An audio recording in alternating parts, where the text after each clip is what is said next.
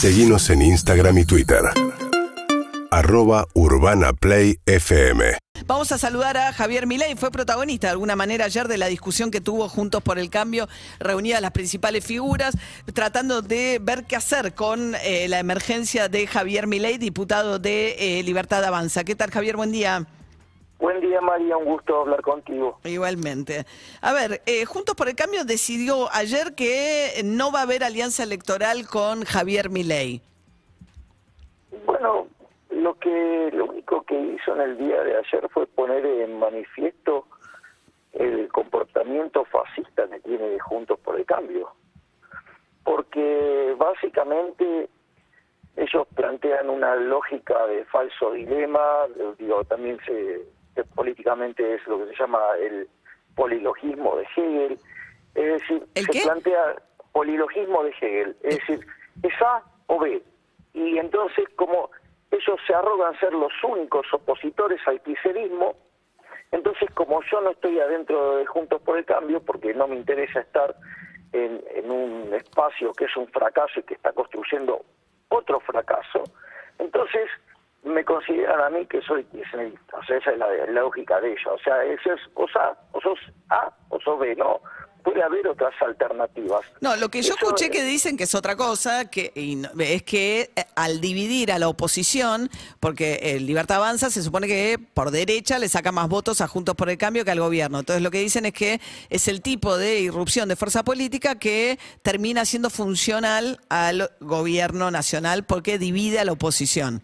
Bueno, ese es otro razonamiento de Juntos por el Cambio de índole fascista y totalitaria, porque la realidad ellos se creen que son los dueños de los votos, o sea, en el fondo se creen que son dueños de la gente, es decir, como si ellos, digamos, tuvieran autómatas, ¿sí?, que en el fondo responden a, a, ellos, que son la propiedad, o sea, se creen que son los propietarios de las personas, o sea... No, me parece que es una Suena un análisis de coyuntura lógica, digamos, aparece una ah, figura que... Bueno, yo, yo eh, María, yo no, no comparto esa forma. Para mí los individuos tienen capacidad de pensamiento, los individuos son individuos y pueden decidir su voto. O sea, eh, nadie es dueño del voto de nadie. No, por supuesto que no. Yo no estoy diciendo que nadie sea dueño, lo que digo que es una lectura de la realidad. Una cosa es eh, decir... Bueno, pero es una lectura totalitaria que hace Juntos por el Cambio, de ese sentido. Porque en el fondo, ¿qué, ¿cuál es el problema que hay? haya competencia o, tampoco quieren que haya competencia electoral, o sea, solamente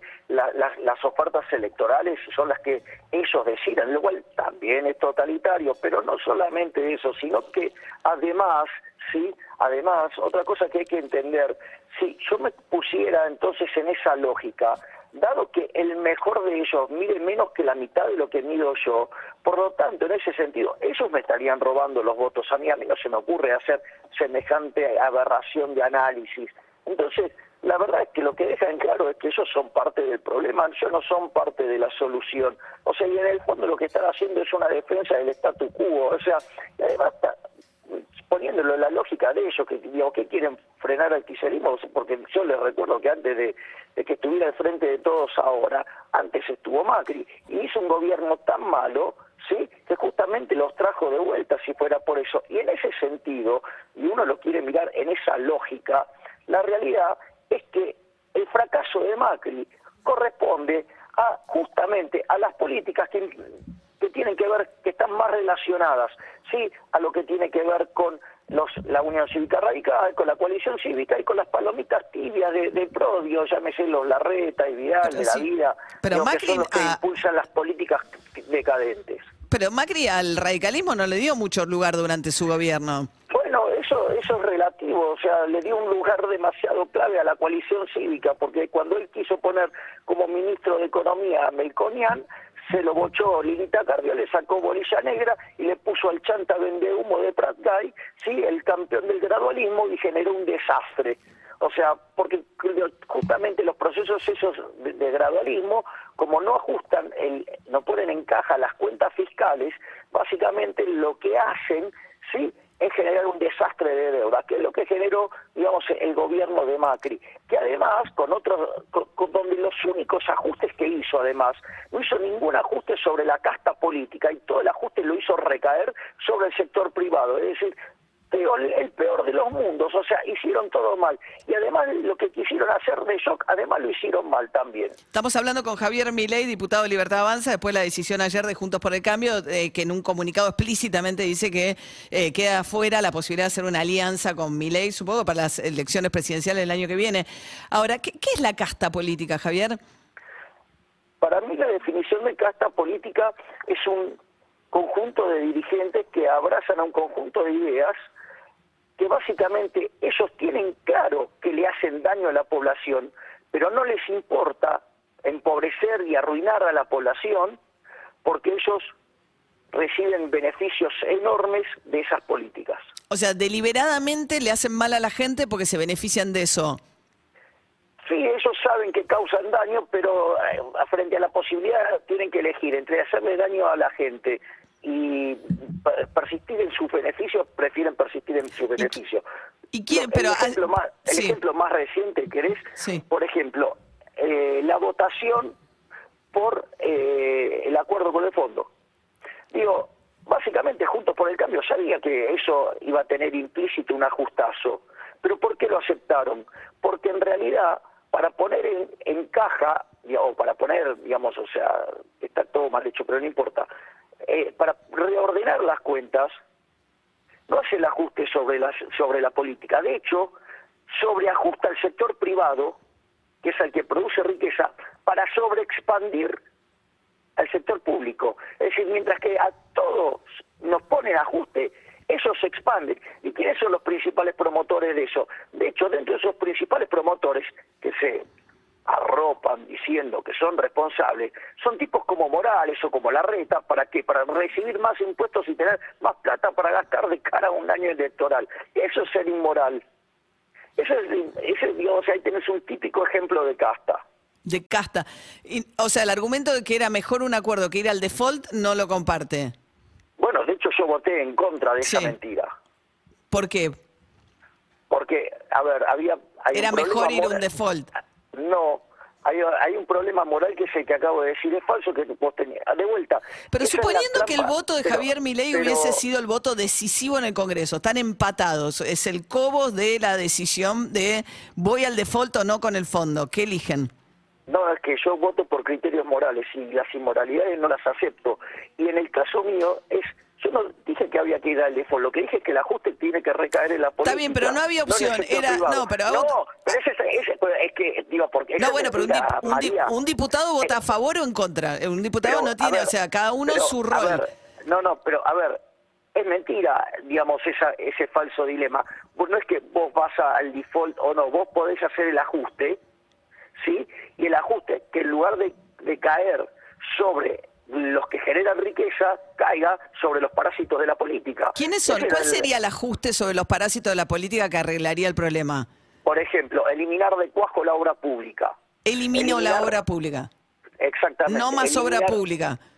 Exactamente. Si total la puede hacer el sector privado y la hacen mejor y más barata y sin corrupción. Pero el sector privado, ¿qué le va a interesar hacer eh, hospitales o escuelas?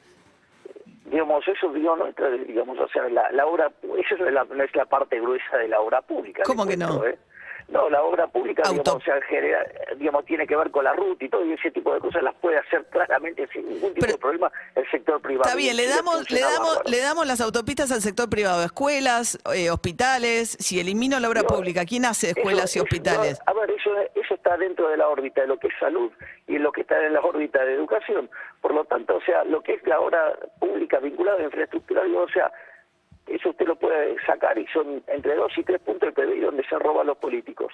O sea, usted podría, tiene una, una cuenta todavía mucho más grande. que O sea, por ejemplo, el gasoducto que no lo haga el Estado para sacar el gas de vaca muerta. Tampoco hacemos el gasoducto. puede el sector privado, ¿cuál es el problema? ¿Para No, qué no. queremos al sector público ahí? Para que roben, o sea, para que generen cajas políticas, para arruinar todo, porque además, o sea, encima funciona todo mal. De hecho, digamos, IPF desde que del Estado, digamos, se perdió más del 70% de valor.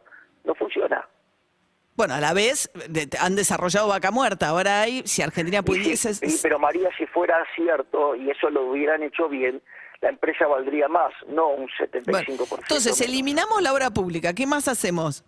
transferencias discrecionales, esas hay que eliminarlas de cuajo también. Eh, Ahí usted Sí. tiene 5 puntos el PBI. No, no, 5 No, puntos PBI no, con transferencias discrecionales no llegamos a 5 puntos No, PBI. sí, entre nación y provincia, y provincia y municipio tiene 5 puntos el PBI, sí. Son 5 puntos del PBI, es un escándalo. Es un escándalo, porque aparte esas transferencias se hace hacia los lugares más opacos Está bien. ¿Y qué más hay que hacer? país. Ahí yo ya le acabo de dar 7 puntos de ajuste del PBI. ¿Y ¿eh? qué hace, no, ¿y qué sea, hacemos con el sí, eliminamos la obra pública y qué hacemos con el con el Banco Central? Bueno, yo soy partidario de terminar de una vez por todas con la inflación. ¿Usted está a favor del robo? Porque yo le aviso, en los últimos dos años el gobierno financió 11 puntos del PBI de déficit fiscal, o sea, lo que se llama señoriaje. El señoriaje es un robo desde la política entonces, hacia el sector privado. Eliminamos el Banco Central y qué hacemos con el peso? Vamos a estar haciendo transacciones en la moneda que elija la gente, que seguramente va a ser el dólar la que históricamente eligió. ¿Cuál O es el problema? Que Argentina no emite dólares, o sea que el que ¿Y tiene dólares va a estar Y- bien, y- pero el que no tiene pero- dólares no lo imagino muy cómodo. Eso es falso. Eso es falso porque cuando usted va a recibir su salario le van a pagar en dólares. ¿Cuál es el problema? Y cuando va a hacer las compras la va a hacer en dólares. ¿Quién me va a pagar en dólares? Hay un porcentaje importante de empleados públicos. El- los No, emple- no. Eh, al empleado público el Estado le va a pagar en dólares. No, sí, claro que le va a pagar en dólares. ¿O en qué cree que va a recaudar el Estado? Va a recaudar en dólares también, porque la economía está dolarizada. Es decir, le propongo, digamos, o sea, mire cómo es Ecuador, mire cómo es Panamá, digamos, Sí, las Ecuador- transacciones en dólares. Sí, Ecuador, Panamá, correcto. Ahora hay mucho dólar en Venezuela también. Bueno, de hecho, es el, eso ocurrió naturalmente que la gente empezó a usar solo los, los dólares. O sea, cerramos el Banco Central, terminamos con la obra pública y, nos, y dolarizamos la economía. no solo la obra pública, el robo también de las transferencias discrecionales, la jubilación de privilegio.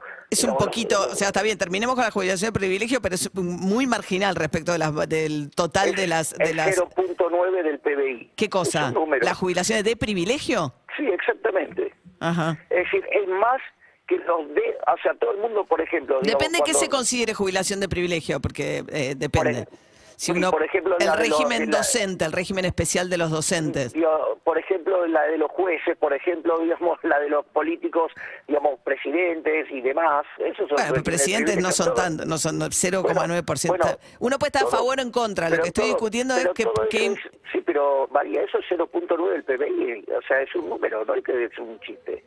O sea, y no, y no solo eso, Bien. fíjese, aerolíneas, o, mire, todas las empresas que están en poder del Estado suman de déficit 0.7 del PBI. O sea, todo el mundo, por ejemplo, habla de los 2 millones de dólares que pierde por día aerolíneas. Bueno, todas las empresas en mano del Estado representa 0.7 del PBI. Eso se privatiza todo. Y- privilegios 0.9. ¿Y qué pasa con los subsidios? Se terminan. A ver, los subsidios económicos hay que eliminarlos, pero hay que trabajar sobre la ecuación económica financiera del contrato. Es decir, no hacerlo como lo hizo la bestia de Aranguren, que lo cargó todo sobre el precio. Usted, digamos, tiene un. Cuando usted hace un proyecto, se, tiene X, una X cantidad de años. Entonces, usted tiene que lograr que todos sus ingresos en valor presente sean suficientes para pagar todos sus costos en valor presente, o sea, el de operación, el de mantenimiento, Sí. la carga fiscal, la retribución del capital de terceros, deuda, y la retribución del capital de primeros, o sea, lo- los dueños. Sí, porque usted lo tiene regulado. Entonces, digo, esa es la forma que tiene.